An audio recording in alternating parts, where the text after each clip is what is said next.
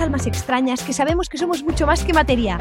Un espacio donde abriremos la mente a nuevas realidades y conoceremos a otros doctores y doctoras Strange héroes que como tú y como yo un día se atrevieron a pensar distinto, recordando que todos tenemos el poder de transformar nuestra vida cambiando solo como vemos el mundo.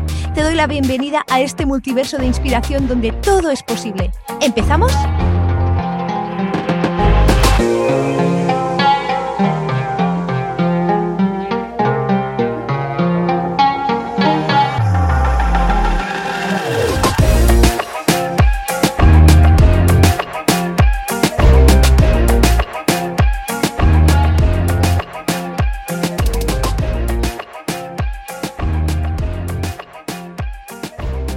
Muy bienvenido, muy bienvenida a un nuevo episodio de La Doctora Strange. Yo soy Vero y estoy encantadísima de estar aquí hoy contigo, además hablando de uno de mis temas favoritos, que es la microbiota intestinal.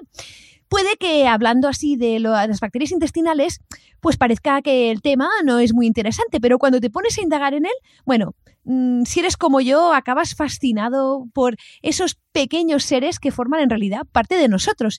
Y puede que, hablando de la flora intestinal, como también se le conoce a la microbiota, hayas escuchado hablar de prebióticos, probióticos o hasta que hayas visto eh, pastillas para restablecer o ayudar a la flora intestinal. Y precisamente de, pastillas, probióticos, prebióticos eh, y muchos mitos hablaremos hoy con José María Subirá, graduado en enfermería, en salud y fundador de la bacteriafeliz.com, sobre qué ¿Quién es quién? ¿Qué es un prebiótico? ¿Qué es un probiótico? Si nos hacen falta pastillas o no para restituir nuestra flora intestinal. Y si es que no, ¿qué podemos hacer o qué medios naturales tenemos a nuestro alcance para mimar a nuestras bacterias como se merecen? Así que sin más dilación, nos escuchamos dentro. ¡Chao, chao! Hola, muy buenas tardes a todos. Bienvenidos a un nuevo programa de Crecimiento con Conciencia. Yo soy Vero Fernández y estoy encantada de estar con todos vosotros hoy aquí. Hoy tenemos, repetimos sesión con Josep María Subirá, después de que muchas personas nos dijeran que, que tenían muchas ganas de ver una segunda charla con él. Así que, que, volvemos a estar aquí los dos. Para los que no lo conocéis, Josep María Subirá es conferenciante y formador en salud y es autor del libro Haz felices tus bacterias, un relato para el bienestar y una larga vida en la cual nos comparte cómo la clave de una buena salud empieza por los intestinos. Hace unas semanas hicimos una primera charla aquí en la caja de Pandora que se llama Cuida tus bacterias, que os recomiendo que veáis si no la habéis visto, aunque no tendréis ningún problema en, seguirnos ahora mismo a Josep María y a mí hablando aquí si no la habéis visto. También recordaros que nos encanta que nos hagáis comentarios y preguntas y eh, os pido que si lo hacéis y os acordáis, las hagáis en mayúsculas para que las localicemos mejor. Hoy con José María hablaremos de muchos temas, pero eh, creíamos que nos encantaría hablaros sobre los probióticos, se habla mucho de los probióticos, los prebióticos, cómo se relacionan con las pastillas y con el estrés. Dicho esto, hola, buenas tardes, José María, ¿cómo estás? Pues muy bien, la verdad que encantado de volverte a ver y con muchísimas ganas de compartir otra vez muchas cosas con vosotros y espero esta vez hacerlo un poquito eh, más calmadamente porque cuando yo después me vi, vi que, que, expliqué tantas cosas y tan deprisa que no sé si todo el mundo me pudo seguir bien. Entonces, y si hoy no llegamos a todo, pues si tú me quieres volver a entrevistar otra vez, pues yo ya sabes que encantado de estar con vosotros las veces que haga falta. O sea que con muchas ganas, con mucha pasión y mucho entusiasmo. Bueno, no es que fuéramos deprisa, que también es que nos entusiasmamos con el tema, es la verdad. Yo creo que sí, yo creo que sí. Y corrimos mucho por eso, porque nos entusiasmamos. Pero dentro de, para empezar, lo que, lo que te quería pedir yo y María es eh, mm. el tema de, bueno, te quería pedir muchos temas, pero eh, centrándonos en el tema que habíamos pensado compartir hoy, que es el tema de los probióticos y los prebióticos. Y yo te quería pedir que nos explicaras eh, qué son, porque creo que la otra vez eh, pasamos un poco por encima y hay muchas, muchas personas que no saben qué es. Hasta yo misma muchas veces me confundo. Bien, pues me gusta que me hagas la pregunta. Eh, si alguien vio la primera entrevista, recordará que explicamos que en el cuerpo humano hay 39 trillones de bacterias y unos 30-32 trillones de células humanas. Bien, eh, la microbiota intestinal, perdón, la microbiota son estos 39 trillones de, bacterias, de virus, levaduras, pero los probióticos son alimentos que tienen en su interior muchas millones de bacterias, millones de bacterias que cuando los ingerimos van a formar parte momentáneamente de esta familia de 39 trillones de bacterias que ya tenemos en nuestro cuerpo. Entonces, repito otra vez, los probióticos son aquellos alimentos que van a formar parte de nuestra familia que ya tenemos en nuestro interior. Entonces, tanto esos 39 trillones que nosotros ya tenemos, sumados a estos probióticos que comemos del exterior, estos dos tienen que comer. Son, seres vivos. Tú y yo, yo ahora te lo acabo de decir, acabo de comer un fantástico plato de arroz frío con mungetas, estupendo. ¿Cómo es dice mungetas en castellano? Judías, judías blancas. Estupendo. Judías, judías. Exacto. Pues las bacterias también tienen que comer para estar felices, para estar contentas y para hacer bien su trabajo. ¿Cuáles son aquellas cosas que nuestras amigas, queridísimas amigas las bacterias, comen?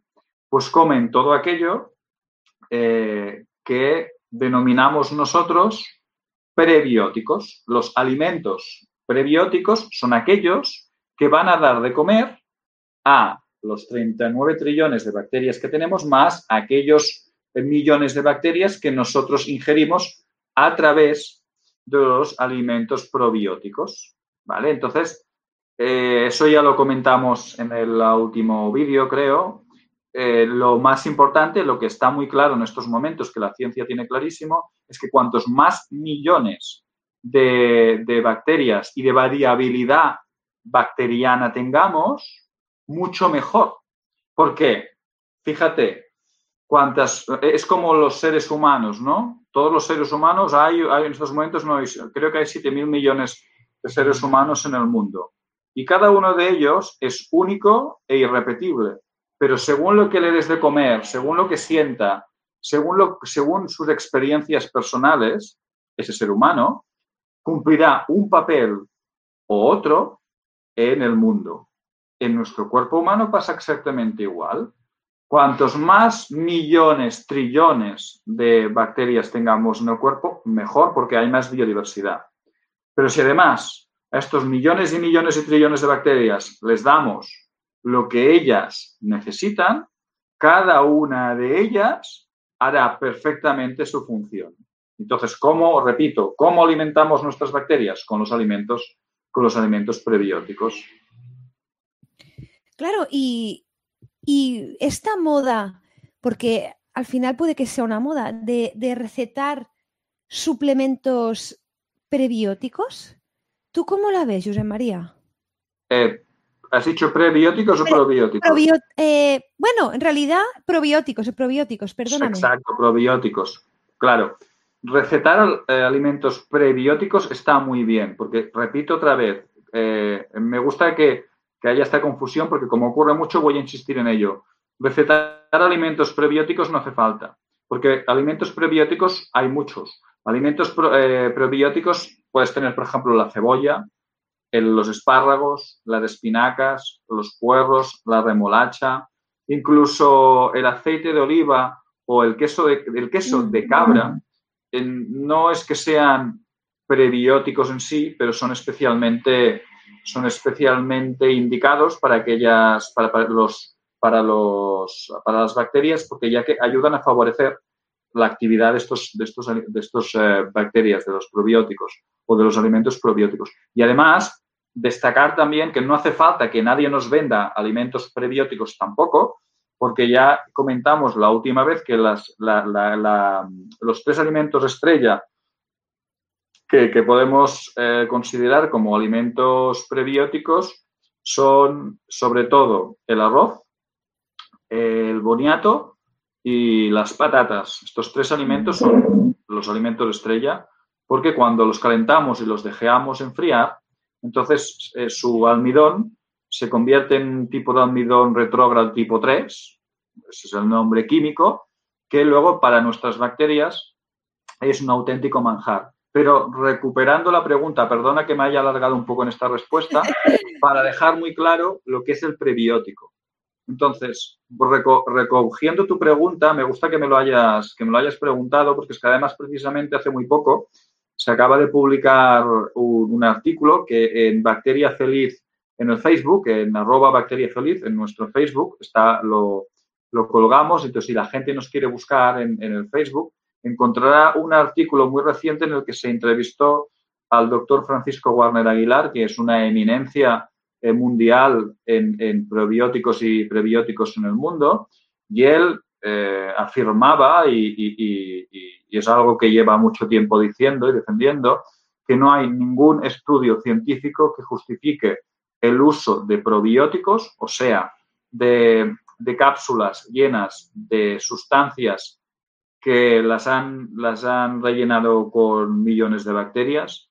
No hay ningún estudio científico, repito, y eso lo dice el doctor Francisco Warner Aguilar en, este, esta entrevista que le hicieron este verano, no hay ningún estudio que justifique el uso de, ah, de pastillas mm, probióticas como si estuviéramos utilizando pastillas normales. Precisamente ayer estaba con una amiga y hablábamos de estos temas porque, claro, como no cayó yo debajo del agua, eh, entonces salió el tema de que ella a veces tenía dolores, tenía dolores intestinales y bueno, aprovecho para saludarla, se llama Monser y seguramente hoy no me podrá ver, pero quizás más adelante me verá. Y entonces eh, hablábamos de un medicamento, un medicamento que, que, va muy bien, bueno, que hace muchos años se receta para, para gases. Y yo le dije, oye, no te preocupes, no hace falta que tomes medicamentos. Tengo un amigo que hace unos días nos pasamos de la raya comiendo col y él no está acostumbrado a comer col porque puede ser muy flatulenta si no estás acostumbrado. Y le eh, llevaba todo el día y le dije, oye, toma, mira, tómate un poquito de comino en polvo. Oye, fue tomarse el comino en polvo, se lo tragó eh, con un poco de agua y le desapareció los gases.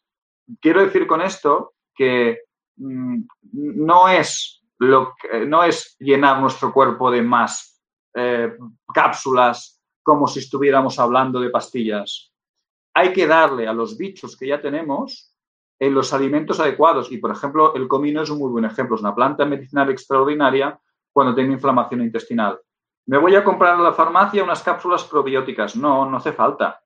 Vete al súper, al súper del lado de casa, que tiene un comino en polvo, una cucharadita, y le vas a dar tus bacterias una planta que cuando ellas lo cojan, lo van a transformar en sustancias que van a facilitar que el intestino de la persona se desinflame. Esto es muy importante. Y te diré una cosa más. Esto no sé si lo dije en la última entrevista o no, pero tuve la oportunidad de conocer a, una chica que trabaja en un laboratorio que se encarga de estudiar cómo reaccionan las, bacterias en, el cuerpo humano. Las bacterias que hemos ingerido a través de cápsulas probióticas. Y me dijo José María, es que mm, es impresionante ver cómo, según cómo una persona se cuida, estas bacterias o bien no les hacen nada o incluso pueden llegar a ser contraproducentes. Te pondré un ejemplo muy reciente. Se acaba de publicar hace muy poco que un señor al que le hicieron un trasplante de heces, un trasplante de heces es otra manera de poner probióticos en mi cuerpo a través de las heces. Lo puedo tomar como pastilla o, me lo puedo poner por, por agujero de arriba o el agujero de abajo, ¿no? Entonces, en este caso, cuando hay una persona que le pusieron Probióticos por el agujero de abajo en forma de heces. Por este señor tuvo una reacción muy grave. ¿Pero por qué tuvo una reacción muy grave? Seguramente porque este señor quizás no tuvieron en cuenta toda una serie de cosas, como por ejemplo qué estilo de vida tenía, qué alimentos comía, si, si eh, iba a caminar, si iba a bailar, porque ahora, pues después, si nos da tiempo, también te, hablaré de un estudio muy reciente que se, se, acaba de hacer sobre el movimiento de las bacterias, ¿no? Entonces, lo más importante es el trabajo de base, lo que todos los terapeutas eh, llevan diciendo desde hace muchos años, ¿no? Trabaja el terreno, trabaja el terreno, trabaja el terreno. Porque si no trabajas el terreno, por muchos probióticos que tú puedas tomar, si la, si, la, tierra está sucia, está intoxicada, esos pobres bichos que les des, pues pobrets, no, no podrán hacer nada. Bueno, eh, pero una cosa, José María, vamos, lo que has dicho además eh, tú lo sabes mejor que yo, de que se pone comino, otras especies, especias, mejor dicho, a los guisos para ayudar, ayudar a que, a que sean más digestivos. Exacto, entonces los, los, los, de hecho, tengo que decir, tengo que explicar que se ha, descubierto que los, las bacterias tienen fitorreceptores, o bueno, nosotros tenemos fitorreceptores. Un fitorreceptor quiere decir un receptor específico para una planta específica, ¿de acuerdo? aprovecho para también dejar un mensaje muy claro. Eh, yo no soy anti-industria farmacéutica, lo repito, José María Subirá y Vallés es pro-industria farmacéutica. Yo no quiero que me cierren determinadas empresas farmacéuticas, no, porque si algún día, no sé si alguien de los que nos escuchan o ha pasado alguna vez por un quirófano o alguna mujer de las que nos escucha alguna vez ha sido madre. Pero las inyecciones epidurales, los eh, medicamentos anestésicos, por ejemplo, eso lo hacen industrias farmacéuticas. Y yo no creo que haya nadie que diga, no, no, a mí ábreme usted en canal y me pone usted el palo en la boca y aguantaré como los de antes o me hago un lingotazo de whisky. Hombre, no. Ya que tenemos estos medicamentos, vamos a utilizarlos. A mí que nadie me quite, por ejemplo, un medicamento, no sé, el nombre, diré el nombre comercial, porque es que la gente lo conoce mejor así. Se llama Buscapina Compósito. Un día tuve, un, hace 8 o 9 años, tuve un dolor inmenso, me puse una Buscapina Compositum y el dolor se me fue. Y yo, pues, bendigo a quien inventó la Buscapina Compositum.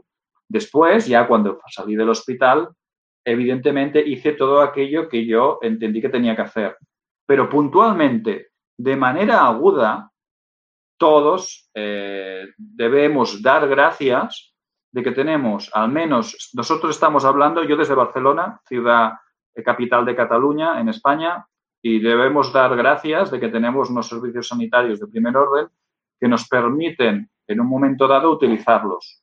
Recientemente, una persona amante de las plantas medicinales ha sido ingresada por, por tuvo un problema de salud, y ha, estado unos días pues un poquito flojito, pero después ha podido salir y está recuperándose perfectamente bien. Y mucha gente lo atacó esta persona, pues diciendo, este defensor de, las, de los temas naturales va y se va al hospital a utilizar sistema médico occidental. Por supuesto, deberíamos dar gracias que tenemos un sistema médico occidental de primer orden que en un momento dado, si lo tenemos que hacer falta, si nos hace falta, vamos a utilizarlo. Lo que yo no estoy de acuerdo es que continuamente nos den pastillas para todo. Em, una de las reflexiones que, por ejemplo, eh, eh, pastillas para todo y de manera continuada y crónica. Mm, te voy a poner un ejemplo de, hace, que, me dijo un buen amigo mío. Su hija lleva un tiempo con dolores menstruales, se quiere quedar embarazada. Eh, pues ha ido a varios especialistas, a ginecólogos, ginecólogas, y no les sabían dar eh, respuesta. Unos dolores menstruales increíbles. Bien, nos dijeron, y también lo quiero que quede muy claro este mensaje para, que veamos lo importante que es eh, dar las plantas a través de probióticos. Eh, esta chica tenía grandes dolores, repito, y nos recomendaron, nos recomendaron una planta que se llama Vitex y nos dijeron, mira, esta planta, Vitex, en un par de meses podría irle bien para reducir los, los dolores menstruales. Pues el, padre de esta chica, Jordi, bueno, de hecho es, la persona con la que estamos haciendo la página web, la bacteriafeliz.com, pues bueno, él, hizo los hizo la, esta planta, Vitex, la hizo en forma de, de kefir de agua y los efectos en su hija al cabo de, tres semanas han sido increíbles. Ha dejado de tener ningún tipo de dolor. La chica era muy reacia a tomarlo porque mm, estas cosas no le acababan de gustar mucho, pero el, efecto ha sido tan espectacular que ahora es la hija que le pide al padre, por favor, no me dejes de dar esta bebida porque me está yendo tan bien. Además, es una persona que parece ser que cuando, cuando, antes, antes de tener la regla tenía problemas de estreñimiento y además el problema del estreñimiento también se lo ha arreglado. Quiero decir, el cuerpo humano es una maravilla y cuando le damos lo que él o ella necesita, él responde. Entonces, pero responde cuando, cuando hacemos una visión lo más amplia posible, ¿no? Entonces, no es cuestión de, eliminar nada, sino utilizar todas las herramientas que tenemos, absolutamente todas, pero en su justa medida. Bueno, José María, además, eh, como tú dices, todo en su justa medida. Entiendo también que es probable que a veces se receten probióticos, además del trasplante de heces, que también me parece un tema muy interesante, la verdad, em, que se receten probióticos en casos excepcionales, me explico. Eh, ¿Sabes si se hace? Es decir, que, estés en algún ámbito hospitalario y se haga esta... Es decir, en ese ámbito eh, sí que estaría bien indicado. Exacto. Mira, eh, el, mismo doctor Francisco Warner Aguilar, en algún artículo que he leído, él explica que, por ejemplo, la aplicación de probióticos es extraordinaria en casos de diarrea aguda. Los efectos son espectaculares en una diarrea aguda. Entonces, estamos hablando exactamente igual que lo mismo que las pastillas. Yo si tengo un dolor visceral intenso, me tomo una buscapina compósito que me ayuda en ese momento, me hago la analítica, me haga lo que me tenga que hacer y después yo ya me hago mi, tratamiento con mis plantas, mis masajes, mi tai chi, mi meditación, lo que yo considere. Pues con los probióticos exactamente igual. Sobre todo los niños, ¿no? Que hacen diarreas intensas. Pues una tanda de probióticos y perfecto, pues los probióticos parece que regulan de una manera espectacular esa diarrea. Pero repito, son tratamientos de muy corta duración, de muy corta duración. Entonces lo que estamos viendo es eso, que un tratamiento de muy corta duración sí que están muy indicados los probióticos, pero los probióticos, como ahora parece que lo curan absolutamente todo y que son la panacea, no es así. Yo no quiero que la gente se crea que los probióticos son la panacea los probióticos que vienen de síntesis en cápsulas. Sin caso, lo que sí recomendamos desde la bacteriafeliz.com es que tú seas capaz de hacerte tus propios, de hacerte tus propios probióticos.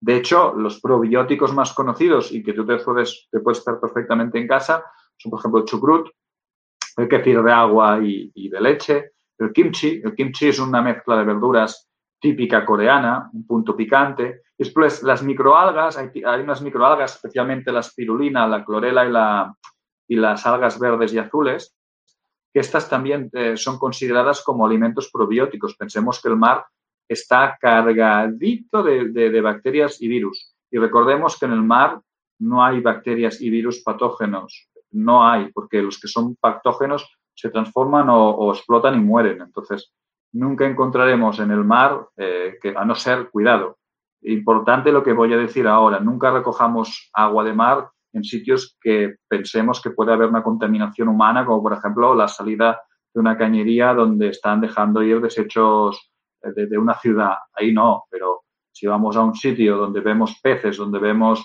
algas, donde vemos erizos que están nadando perfectamente, pues eh, si hay eh, acumulación de animales en esa zona, eso quiere decir que con toda la tranquilidad lo podemos tomar, ¿vale? Más alimentos probióticos, por ejemplo, el vinagre de manzana, que en sí mismo no tiene, no tiene bichos, pero sí tiene pectina. La pectina es un tipo de hidrato de carbono que es un auténtico manjar para los probióticos, nos puede ir muy bien. un probiótico también muy bueno es el miso. Las famosas sopas de miso también son muy probióticas. El kombucha, el kombucha hay que ir con cuidado. Yo recomendaría el kombucha que la gente lo tomara ya embotellado de empresas serias, ¿no? Porque el kombucha hacerlo en casa lo podemos hacer perfectamente, pero es fácil de, que, pueda, alterarse el hongo. Entonces, casi mejor que recomendamos desde la bacteriafeliz.com que el kombucha la gente lo compre ya, lo compre ya hecho. Después el tempeh, que es la soja fermentada, que incluso la soja fermentada en forma de tempeh es muy rica en aminoácidos. Ya sabéis que los aminoácidos son los ladrillos con que se forman todas las proteínas. Entonces, es muy rico en, gran variedad de ladrillos. Y además el tempeh también tiene unas eh, buenas cantidades de vitamina B12, una vitamina que es muy importante para la formación de glóbulos rojos.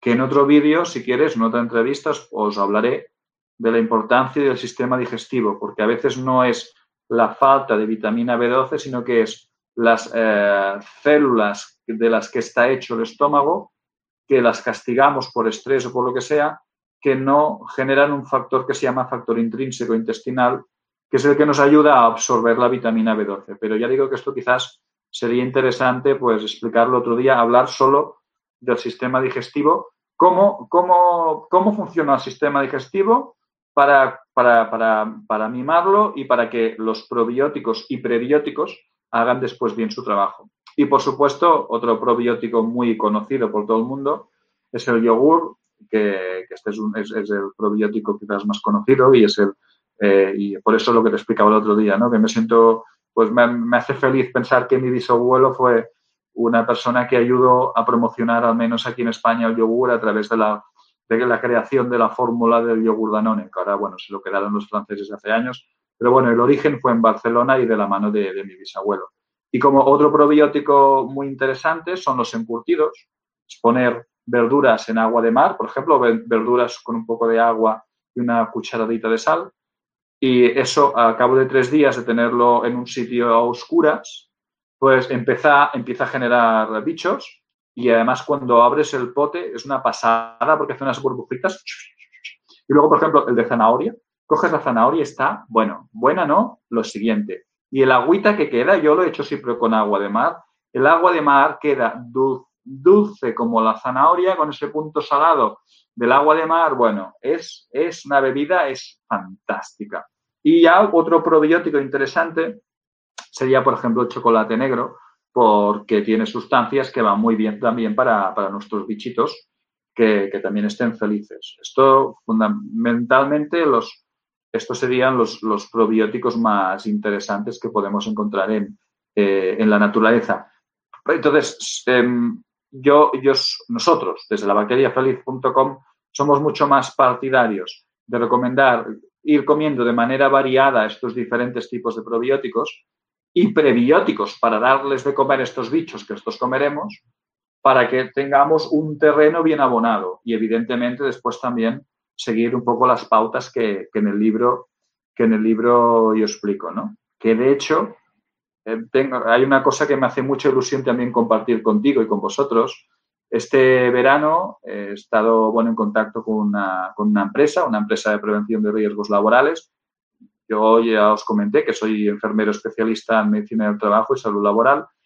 Y, y de hecho, esta empresa, pues el otro día me estaban proponiendo de colaborar con ellos y pasar consulta con ellos porque el jefe, el amo, el dueño, se leyó mi libro y me decía su mujer, que también trabaja para la empresa, me decía esto, yo María. Dice, eh, mi pareja está encantada contigo. Dice, mira, contigo con el libro. Dice, leer le cuesta. Dice, pero tu libro lo tiene encima de la mesita de noche y lo tiene todo subrayado en amarillo.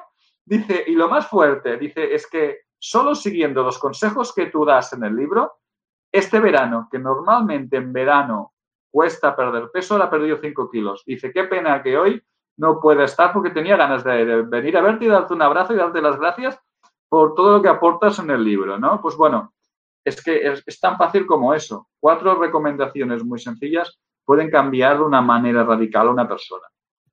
Estoy totalmente de acuerdo contigo, doy fe del libro. Eh, es un libro muy ameno. Eh, el de Cuidas tus bacterias, os lo recomiendo a todos porque lo podéis leer eh, de cualquier edad es muy comprensible y no por eso, no por ello es menos riguroso, ¿verdad, José María? O sea, yo también estoy de acuerdo. Yo, de hecho, eh, lo leí y me encantó tanto que dije, tengo que hablar con José María ya y que venga a hablar con nosotros. Tengo dos preguntas para hacerte de momento. Eh, una es muy cortita, eh, sobre la planta que comentabas de la hija de este amigo tuyo. Nos pide Verónica Enright, dice, ¿cómo se escribe esa planta? ¿Vitex? Vitex. Vitex. V de Víctor, I de India, C, eh, perdón, V de, de, Víctor, I de India, T de Tango, E de Eco, C de Char, X de Xilofón. Vitex. Vitex, ah, vale, perfecto. Pues eh, lo pongo aquí en el chat para que lo veáis todos. Perfecto. Pues perfecto. Y la otra pregunta me la hicieron llegar a raíz de saber que iba a hablar contigo otra vez. Y es de Amparo. Hola, Amparo, si nos estás viendo y si no, pues cuando nos veas. Ella me formulaba una pregunta respecto a los prebióticos y probióticos de sus animales de compañía, en concreto sí. de sus gatos. Porque nosotros hemos hablado mucho de nuestra, de la, de la microbiota humana, ¿no? Sí. José María, pero es verdad que compartimos, compartimos vida con eh, nuestros animales de compañía mm, de todo tipo, normalmente gatos, digo gatos y perros porque son eh, los animales domésticos que comparten muchas veces con más frecuencia eh, este espacio y muchas veces comen, tienen un sistema digestivo distinto, comen distinto, pero muchas veces los humanizamos también. Y ella me pedía cómo los podíamos ayudar en este punto. Mira, yo no soy veterinario, soy enfermero, enfermero de seres humanos. Entonces, animales no conozco. Si quieres, te puedo compartir la experiencia de Jordi, mi compañero de la bacteriafeliz.com. Él tiene un perro que se llama Rufo. En este momento, este perro tiene 16 años. Yo tuve un perro hasta los 15, eh, y hace muchos años. Nuestro perro, pobrecito, los últimos 5 o 6 años, el que le costaba caminar, tenía artritis, tenía artrosis. Con Rufo, con el perro de Jordi, eh, el coges, tiene 16 años, ¿eh?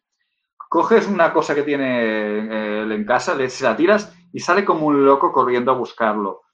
Salta del sofá, de, bueno, está hecho un trasto y la vista la tiene perfecto. Y el veterinario alucina con él, alucina con él. Solo el pobre cogió ahora una bronquitis porque se fue a pasar una temporada fuera de casa de Jordi en un sitio donde tenían este verano el aire acondicionado a toda castaña y el pobre animal, claro, pasó frío y además le cambiaron la alimentación. Jordi le da de comer lo mismo que come él, lo que comemos nosotros, claro, los fundadores de la bacteriafeliz.com que vamos a comer. Todo el día prebióticos y probióticos. Y el perro, Rufo, está todo el día comiéndose, está comiéndose arroz frío, patatas frías, bueno, todo lo que comemos nosotros. Y, además tendrías que ver al perro cuando a veces está en casa de Jordi, que yo voy a comer a veces con él, y lo ves allí, bueno, como un loco pidiendo y se lo traga. Bueno, y te diré, bueno, espero que Jordi no se enfade por la anécdota, pero el otro día me decía, dice, es que tendrías que ver al Rufo lo chungo que es. Dice, mira, me estaba tomando mi kefir, kefir de leche. Y dice, claro, como yo siempre comparto con él, dice, pues el otro día le di un poquitito y él, en, su, en su bebedera, pues no lo quiso, no lo quiso. Pero Jordi estaba tomándose su vaso de kefir de leche en el sofá tumbado y tenía el perro a, a los pies. Total, que Jordi se levanta a no sé qué y ve que el perro está allí y se queda sentado mirándolo. Y dice que le, pareció raro y bueno, se fue. Y entonces empezó a oír, empezó a escuchar. Total, que vuelve corriendo y se encuentra el perro enganchado en la taza de Jordi, tragándose el kefir. Total, que cuando, cuando vuelve Jordi y se lo queda mirando, el perro se queda así, mirando con toda, con toda, con toda la carita toda blanca, porque claro, tiene 16 años, y el perro está todo, tiene toda la carita negra y medio blanca, pero bueno, con el kefir de leche le acabó de quedar todo esto blanco y el perro, bueno, se le había acabado la taza de kefir de leche. Claro, un perro que está todo el día comiendo, eso sí, bueno, claro, se, se, come el kefir en la taza de, de Jordi, ¿eh? en su comedera no le gusta. Entonces, a los gatos, no sé, a lo mejor hay que hacerle lo mismo. En, en el plato que coma esta señora Amparo, pues que se ponga algo y a lo mejor el gato, pues mira, le gusta más. Pero ya te digo, la experiencia que tenemos a, nivel de animales es esta. Es la de ver que realmente em, es extraordinario para, para, que coman ellos y que no hace falta que sea nada absolutamente diferente a lo que comemos nosotros. Es que los animales em, tienen un sistema digestivo muy parecido al nuestro y, seguramente, pues bueno, sí, los gatos comen pescado, pero también seguramente pues serán, tendrán un sistema digestivo que podrán comer verduras. Pues bueno, exactamente igual. Y que pruebe de darle kefir de leche. Los gatos sí que me parece que, que beben leche. Yo no he tenido nunca gatos, pero me, me consta que beben leche. Pues que le pruebe de dar kefir de, kefir de, kefir de leche. Incluso agua de mar. Hay gente que me explica que los animales, de hecho, se sabe que los, los elefantes de vez en cuando se van a, montañas llenas de sal o si están más cerca del mar, se van al mar y se van a beber agua de mar. Y me han explicado personas que tenían gatos en su casa que les ponían una bebedera con agua de mar y se iban a beber el agua de mar de vez en cuando, porque su cuerpo se lo pide. Recordemos, repito, ¿eh? que el agua de mar es un extraordinario probiótico también, porque es riquísimo en bacterias y en virus y además en plancton. Y lo ideal es irte a buscar tu agüita de mar en un sitio que esté más o menos limpio, tampoco hace falta obsesionarse. Eh, hay un vídeo muy bueno que habla del agua de mar, que es muy reciente, en el que salen diversos científicos eh, explicando de manera muy clara y meridiana que todo el miedo que le tenemos, que si la contaminación del agua, que si los plásticos, etcétera, etcétera, etcétera, hoy por hoy aún no tiene, no, no, no, no está justificado porque las pruebas que se han hecho a nivel de laboratorio indican de manera clara y meridiana, repito, que no hay ningún problema si bebo agua de mar de un sitio eh, que, está en unas condiciones mínimas indispensables. Ya digo, es un vídeo que creo que se llama Agua de Mar y es porque lo, editaron hace muy poco. Si quieres te puedo enviar el, enlace y, lo cuelgas también o, a través de esta entrevista o, a través de alguna otra entrevista que puedes hacer específica del agua de mar. ¿eh? Además, allí habla, por ejemplo, entrevistan a Josep García Laurí, que es un buen amigo mío, catedrático de química orgánica, y él justifica desde el punto de vista de la química orgánica por qué el agua de mar es tan buena y tan importante y tan necesaria, ¿no? Además, están haciendo ahora una investigación con, plantas, eh, con plantas y regando con agua de mar y los resultados son espectaculares.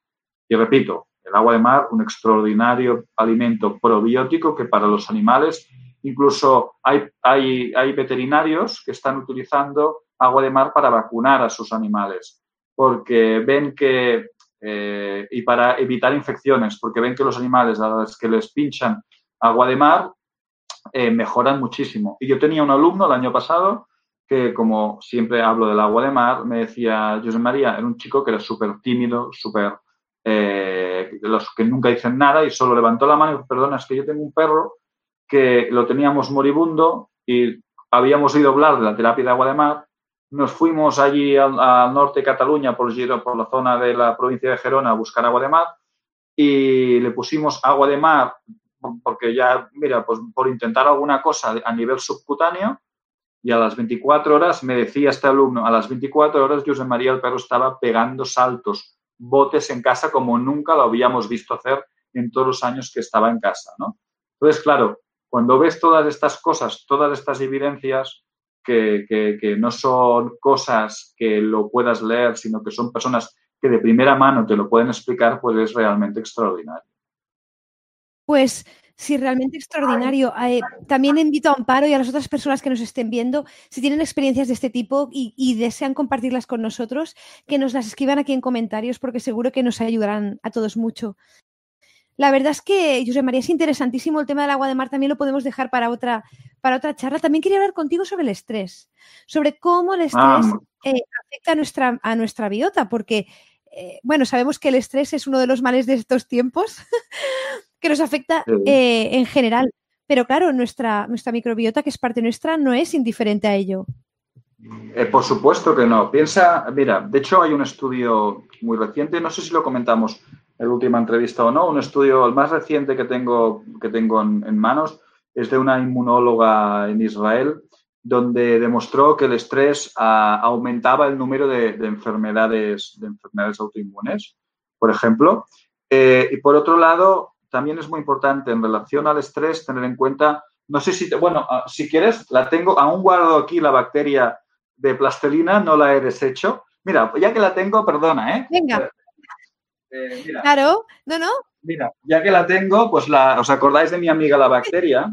Pues cuando hablamos del estrés, eh, las membranas celulares, que esto ya lo expliqué en la anterior entrevista, eh, hay un intercambio continuo entre la información que hay alrededor de la membrana con el ADN que está disuelto en la bacteria, que lo tenemos aquí. ¿sí?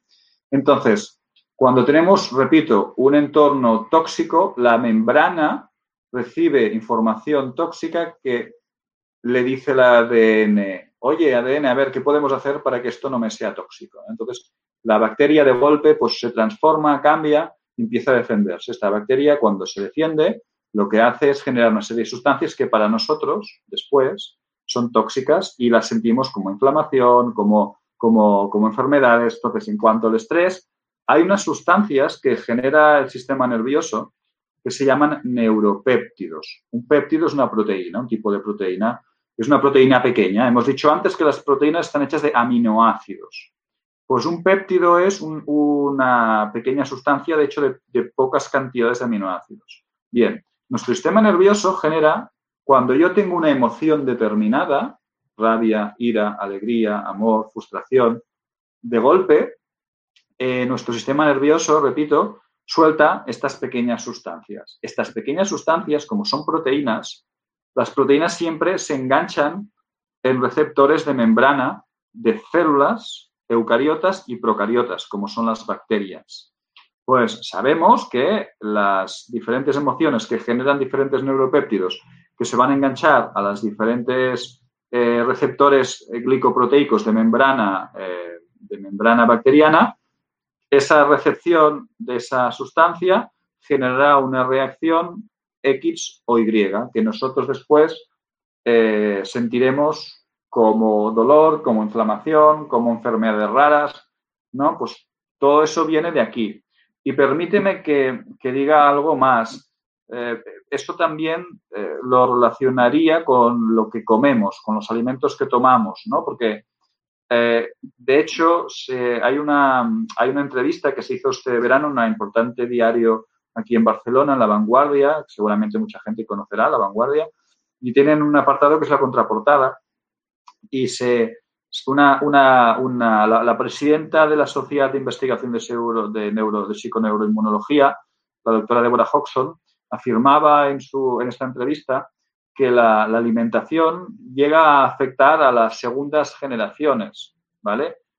Y, repito, esta persona, esta mujer es presidenta de la Sociedad de Investigación Psico-Neuroinmunológica, eh, ¿no? O sea, entonces, eh, también, además de la alimentación, también tenemos que las emociones, exactamente lo mismo, generan cambios a nivel estructural que pueden llegar a afectar a las siguientes generaciones, sobre todo, insisto, a través de los neuropéptidos que se generan por tener unas emociones u otras. Y además, eh, teniendo en, hablando de los alimentos, también permíteme que te, que te añada un estudio que, es, que también apareció este verano. Fíjate la cantidad de información que este verano ha ido saliendo sobre la afectación de las bacterias. Hay, una, hay un aditivo, el, E171, que concretamente es el dióxido de titanio, que se ha visto, este, este concretamente, el E171, ya se ha visto que, genera eh, reacciones de inflamación y de, y de aumento de, enfermedades relacionadas con el cáncer. ¿no? Si ya se ha visto con un aditivo, en concreto es muy posible que otros muchos aditivos eh, que en estos momentos se ponen a muchos alimentos, pues también puedan tener efectos parecidos. Porque sí que es verdad que la EFSA hay una entidad europea que se encarga de controlar la cantidad de aditivos que hay en, los alimentos. Y la la EFSA lo controla, pero solo de aquel aditivo concreto. Y sí que es verdad que los estudios son muy rigurosos, los que hace la EFSA. Pero lo que no ha hecho aún la EFSA es hacer estudios de acumulación. Quiero decir que no sabemos qué ocurre cuando en una misma comida pues mezclamos varios aditivos, porque no solo comemos un aditivo de un tipo, comemos aditivos de varios tipos si, si comemos muchos alimentos procesados. Entonces, a partir de allí, entre los aditivos que nosotros tomamos, eh, más ese estrés con esos neuropéptidos que nosotros eh, generamos, imagínate la bomba o, la bomba o lo que se está generando alrededor de lo que son las membranas bacterianas y también celulares. ¿eh? Entonces, todo eso es algo que deberíamos tener en cuenta. Por eso tan importante el tema de la meditación, del tai chi, del yoga, de la toma de conciencia de mis emociones. Las emociones no son ni buenas ni malas, son absolutamente necesarias. De hecho, por eso creé mi curso de hemonutrición, para hacer consciente a las personas de las emociones que nos mueven. Y con mi curso de hemonutrición la gente no aprende a comer bien. Lo que insisto sobre todo es que sean conscientes de sus emociones y que en relación a eso intenten escoger alimentos y plantas medicinales que puedan minimizar los efectos de los neuropéptidos sobre su cuerpo humano. Esa es un poco la idea de mi curso de monutrición. ¿vale? Entonces, desde ahí es un poco lo, que siempre procuro hacer entender a todo el mundo. Es una cuestión de conjunto, no es una cuestión de cosas, de cosas concretas. Y sobre todo también, evidentemente, en cuanto a la alimentación, e insistir en que el tema del azúcar, y ya hace años que, sabemos que no es bueno para, para, nada, pero para la microbiota intestinal es especialmente importante saber que este verano también se ha publicado un artículo que demostraba que el azúcar provocaba algunas mutaciones genéticas a nivel del, ADN bacteriano e incluso hacía que algunos antibióticos que nos podían ir bien en un momento determinado, esa bacteria, debido a la ingesta, a la gran cantidad de azúcar que tomamos, que gran cantidad de veces los azúcares están escondidos por todas partes, debemos leer muy bien las etiquetas, incluso algunas etiquetas no nos explican toda la información. Si quieres, algún día te hablaré de lo que acabamos de descubrir. Bueno, en la bacteriafeliz.com hay un artículo que hablamos de la sal. me gustaría que las personas que nos escuchan de países que no son España nos digan cuál es la legislación en relación a la sal.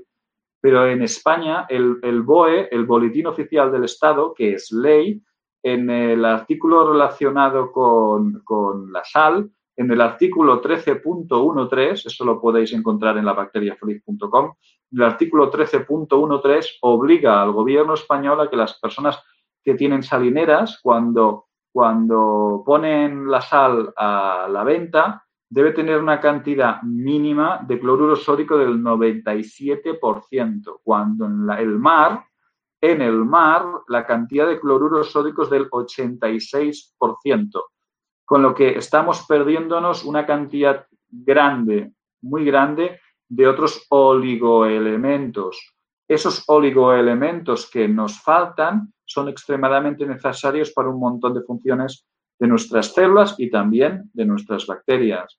Entonces, por favor, eh, miremosnos muy bien las etiquetas y sobre todo cuidado con la sal y con el azúcar, que repito, por enésima vez en España, Boletín Oficial del Estado, artículo 13.13, deja claramente indicado que hay que vender sales con un 97% de cloruro sódico. El artículo 13.13 también eh, dice que las sales que se vendan integrales, que yo hasta hace muy poco compraba sal integral pensando que era una sal que tenía todos los minerales en las cantidades adecuadas, el Boletín Oficial del Estado, repito, en el mismo artículo, eh, dice que debe tener la sal integral un 94% de cloruro sódico. Solo dejan un 6% del resto de oligoelementos.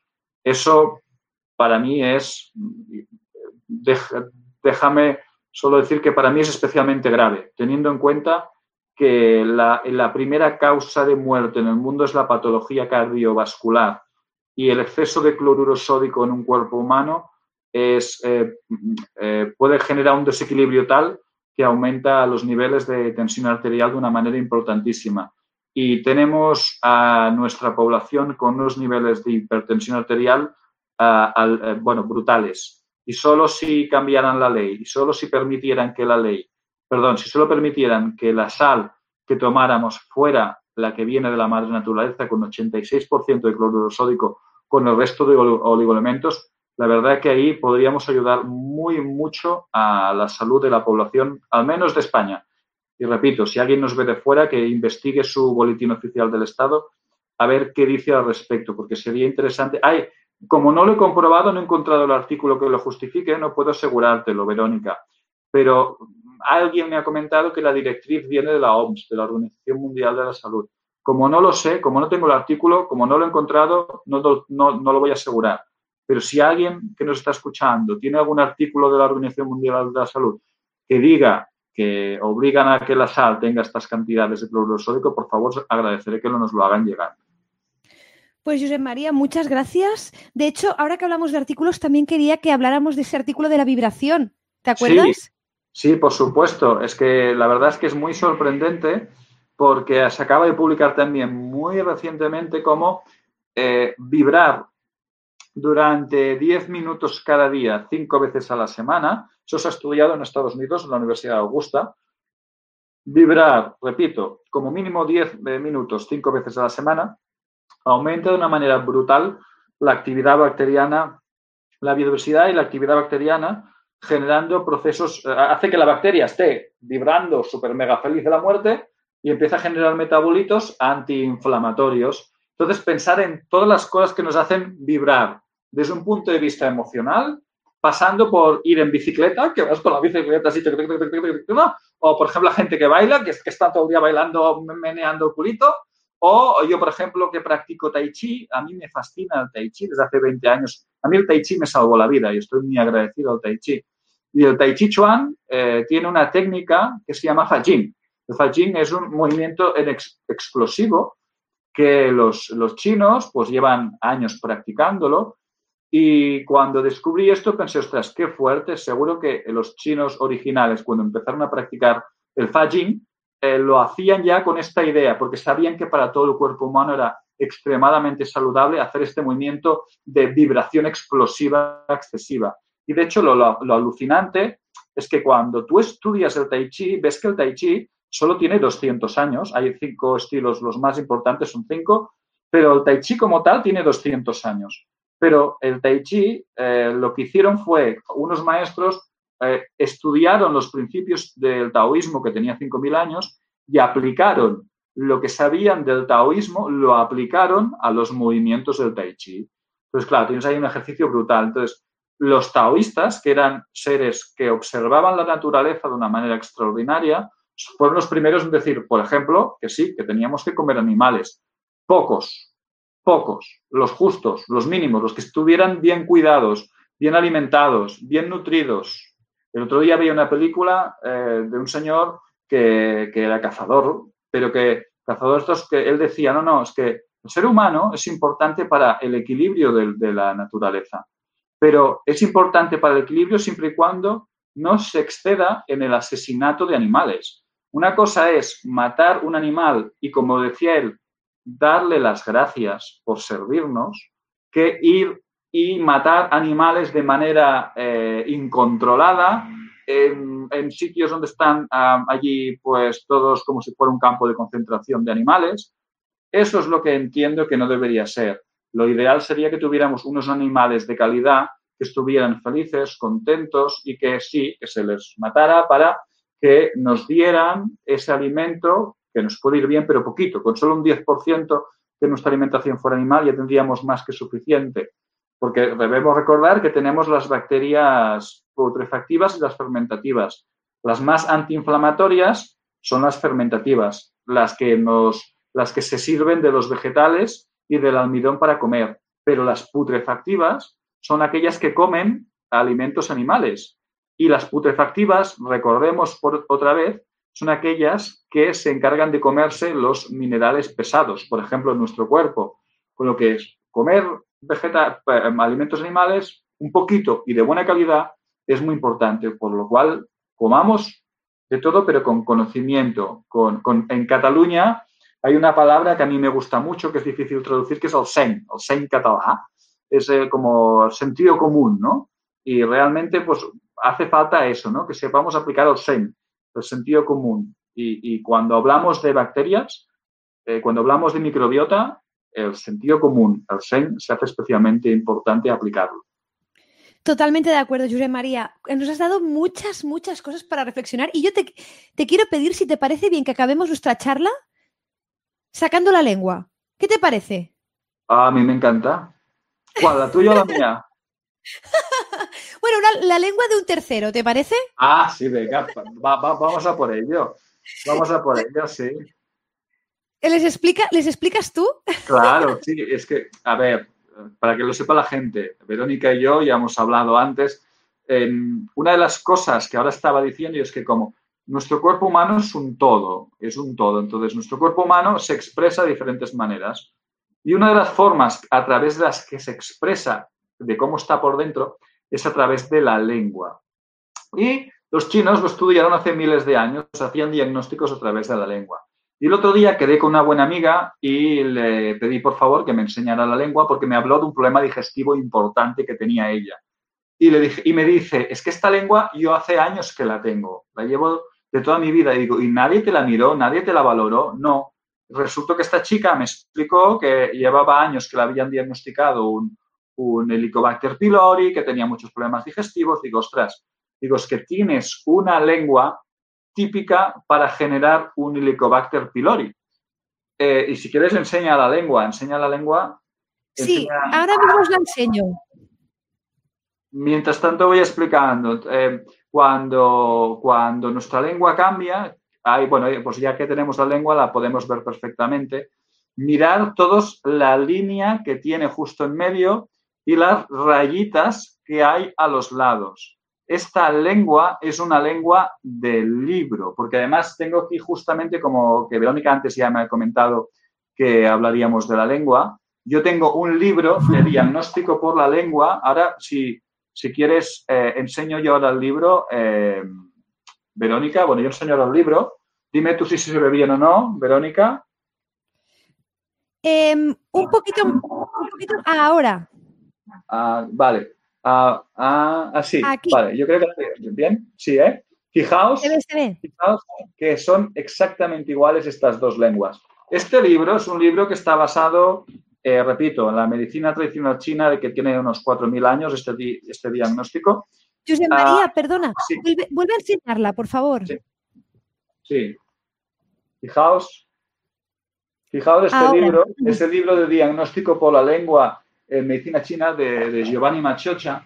Esto nos tiene que hacer reflexionar que si ah, tuviéramos una máquina, ¿vale? Una máquina a la que en la que le generáramos, eh, la programáramos con diferentes algoritmos o patrones y pusiéramos la información de este libro de lenguas más la información de posturas, de síntomas, entre la lengua y la sintomatología de un paciente y le pusiéramos estos algoritmos, la máquina nos diría exactamente lo que sufre o puede llegar a sufrir esa persona. No hace falta hacer se está hablando en estos momentos que la genética es la, es la, es la medicina del futuro. Yo, si hay alguien que nos escucha que sabe de informática y de programación, yo le regalo una idea. Oye, yo creo que te será más barato coger y crear un, software donde puedas generar una serie de algoritmos con, eh, con sintomatologías diferentes y con fotografías de lenguas, que esto se pudiera casar con la imagen real del paciente y podríamos ver de manera preventiva y de una manera extraordinaria a esa persona cuál es el, problema que tiene dentro de su cuerpo humano y qué es lo que podemos hacer por él o por ella. Porque pensemos que precisamente eh, lo que decíamos hace un rato, nuestras bacterias y virus, perdón, bacterias y los virus también, ¿eh? pero las bacterias y las células, dependiendo del entorno que se mueven, generarán unas reacciones u otras. Entonces, lo que estamos diciendo es, que a través del diagnóstico por la lengua nos va a decir cómo está por dentro ese cuerpo humano, cómo está por dentro y cómo está afectando a las bacterias en nuestras células y repito que también a los virus. ¿eh? De hecho, los virus, ya, ya, ya hay biólogos, Máximo Sandín, por ejemplo, o Luis P. Villarreal en la Universidad de Irving en Estados Unidos, ya lleva años explicando como los virus son entes informativos que lo que hacen es, llevar información.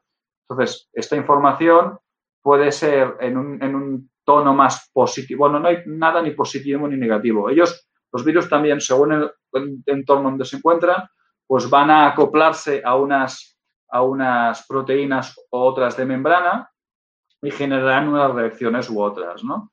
Entonces, si yo sé leer una lengua. Si sé leer, si, sé hacer las preguntas adecuadas al paciente, podré interpretar cómo está por dentro y una vez interpretado cómo está por dentro, de alguna manera también podré saber cómo me está tratando a mis bacterias y a mis células internas. Y a partir de allí seguramente podré echarle una mano para recomendarle aquello que le pueda ir mejor en su proceso.